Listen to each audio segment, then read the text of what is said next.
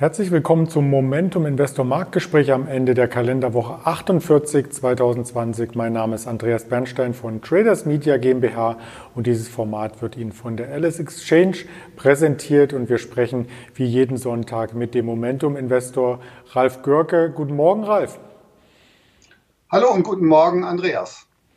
Ja, die weltweiten Aktienmärkte haben ein wenig pausiert für mein äh, Verständnis von der Kursentwicklung her zumindest. Der DAX hat sich kaum bewegt in dieser Woche, die amerikanischen Märkte hingegen schon. Der Dow Jones schloss das erste Mal über der 30.000er Marke, ist danach wieder ein Stück weit zurückgefallen. Es gab einen Feiertag, Thanksgiving, am Freitag ganz wenig Umsätze und hier nur halber Handel an der Wall Street. Wie hat sich denn das Aktienklima insgesamt entwickelt? Also das Aktienklima strebt weiter nach oben. Die Märkte befinden sich, man, man, ich könnte sagen, mitten in einer Jahresendrallye. Wir stecken also mittendrin. Und das, was ich hier anhand der Charts jetzt zeigen kann, ist ähm, Friede, Freude, Eierkuchen an den Märkten, könnte man sagen. Wir können gleich mal einen Blick auf die erste Grafik werfen, also das allgemeine Aktienklima als durchschnittliches Momentum aus 50 internationalen Indizes und die Zuschauer, die uns regelmäßig verfolgen, kennen diese Grafik ja schon. Und wir sehen auch, dass sich gegenüber der letzten Woche ähm, die Entwicklung weiter nach oben äh, gezeigt hat, so dass wir ähm, immer noch im Stadium einer allgemeinen weltweiten Hosse sind. Die Märkte haben ja im Durchschnitt dieser 50 internationalen Indizes in der letzten Woche 2,3 Prozent zugelegt. Nur drei dieser 50 äh, Indizes hat wieder im Minus geschlossen, 47 waren äh, im Plus. Und daran kann man auch erkennen, dass wir momentan in einer wirklich, in einem wirklich guten Fahrwasser an den internationalen Börsen weltweit sind. Und das lässt eben auch den Schluss zu Jahresendrallye. Ja, da sind wir gerade drin. Dann brauche ich die Frage am Ende gar nicht zu stellen. Die hast du jetzt schon eingangs beantwortet. Und vielleicht hat sich damit auch die nächste Frage schon beantwortet, welche Käufergruppe denn hier dominiert. Ja, das kann man sich natürlich denken. In der letzten Woche war sie ja schon die beherrschende Gruppe. Das hat sich also auch in dieser Woche ähm, nicht geändert. Wir sehen es also hier in dieser Grafik. Es ist mustergültig so, wie es sein sollte, in einem allgemeinen Aufwärtstrend. Die Käufergruppe, die hier durch die dunkelblaue Linie dargestellt wird, wie man an der Legende ganz unten in der Grafik erkennen kann, ähm, strebt nach oben oder ist in den letzten Wochen nach oben gestrebt, dass zwischendurch mal eine Pause auftritt, so wie jetzt äh, aktuell in den letzten Tagen, ist auch ganz normal. Aber das ist das mustergültige Szenario, blaue Linie oben, die anderen Linien halt unten und insbesondere auch die dunkelrote Linie spielt hier gar keine Rolle. Das ist das Szenario, was wir uns als bullische Anleger äh, wünschen und auch das untermauert das Szenario einer Jahresendrallye. Natürlich kann nie alles parallel steigen und da gibt es doch bestimmt einige Assetklassen, die hier nicht so gut abgeschnitten haben, oder? Äh, die Märkte, die Aktienmärkte laufen. Was nicht läuft, ist Gold. Und äh, Gold hat nochmal, ich glaube, über 4% in der letzten Woche verloren, ist unter 1800 US-Dollar die Unze gefallen auf etwa 1780, 1790 US-Dollar. Und ähm, es, wir haben aber eine gute Chance, denke ich, trotzdem aus technischer Sicht, dass diese Konsolidierungsphase beim Gold möglicherweise in diesen Tagen ihr Ende finden könnte. Das will ich allerdings erst noch abwarten. Momentan, ähm, ich hatte es in den letzten Wochen ja schon immer gesagt, befinden sich Gold und damit auch Goldminen natürlich in einer äh, Konsolidierungsphase. Und das sehen wir auch hier in der, in der Grafik, äh, in der wir die einzelnen Assetklassen miteinander vergleichen. Äh, Goldminen beispielsweise haben hier nur eine vier, also ausreichende Trendqualität, das ist nicht sehr gut. Äh, da braucht man also sich momentan, was Goldminen angeht, noch keine Gedanken zu machen. Ebenso im Gold, was wir hier sehen mit einer äh, Note von 4,4. Das spielt also momentan weniger eine Rolle. Es sind halt die Aktienmärkte, die gut laufen, insbesondere auch weiterhin die US-amerikanischen Märkte, was wir hier sehr deutlich sehen können. Wir haben eine kleine Verbesserung gegenüber der Vorwoche, was den Mittelwert aus Aktien angeht. Oben können wir das in der Mitte erkennen. Wir sind hier bei 2,86. Wir waren in der letzten Woche bei ungefähr 3. Also es ist eine kleine Verbesserung, eben weil wir eben auch äh, im Durchschnitt ja etwa 2,3 Prozent in den internationalen Indizes letzte Woche äh, hinzugewonnen haben.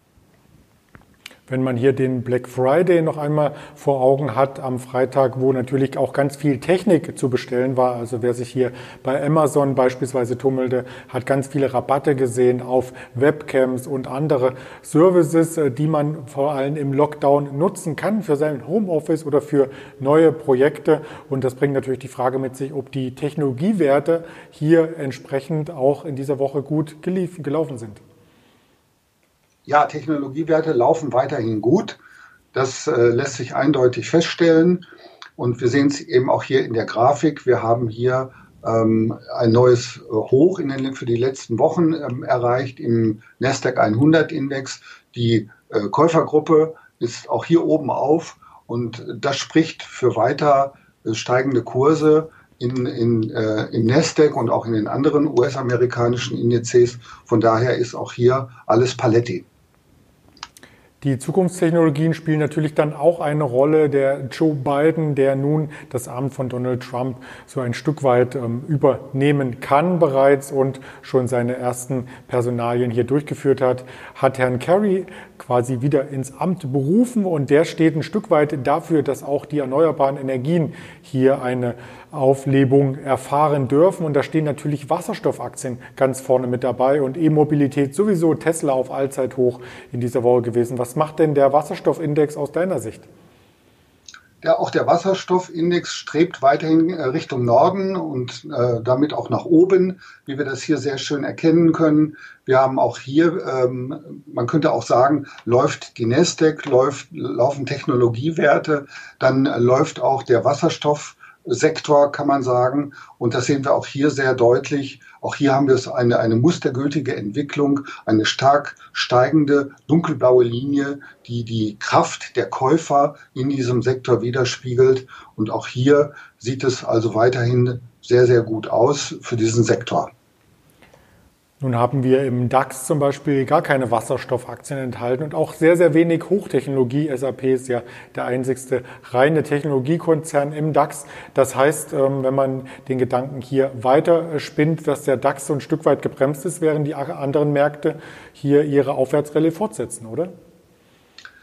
Ja, man könnte sagen, beim DAX ist die Entwicklung so wie mit einer Art angezogenen Handbremse. Ähm, wenn wir uns eine relative Stärkerangliste derzeit anschauen, dann stellen wir fest, dass bei allen 50 internationalen Indizes das Momentum derzeit positiv ist. Das heißt also, wenn man einen RS-Wert, also einen relative Stärkewert für jeden einzelnen Index ausrechnet, dann ist für alle diese 50 internationalen Indizes dieser RS-Wert zurzeit größer als eins. Damit hat jede einzelne Börse einen, ein positives Momentum, was eben auch ähm, unterstreicht, dass wir in einem sehr guten Fahrwasser weltweit zurzeit sind, eben in einer Jahresendrallye weltweit. Aber es gibt natürlich Unterschiede hinsichtlich der Ausprägung. Und da muss man wirklich sagen, wenn man sich die aktuelle Rangliste anschaut, dann ähm, hinken der DAX und auch der Tech-DAX den anderen Indizes doch deutlich hinterher.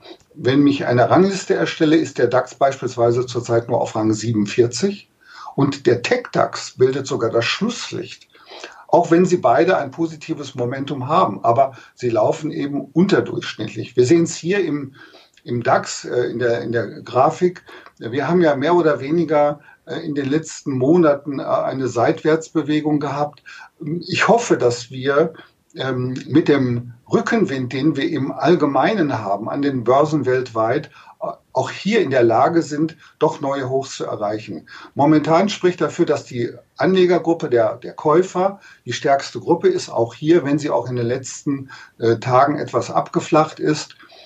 Ähm, aber sagen, der DAX entwickelt sich halt äh, unterdurchschnittlich. Und was mich eben auch äh, wundert, ist, trotz der positiven Tendenz an der Nasdaq, der Technologiebörse, dass der Tech-DAX da so stark hinterherhinkt und äh, gar nicht läuft und auf dem letzten Ra Rangplatz ist.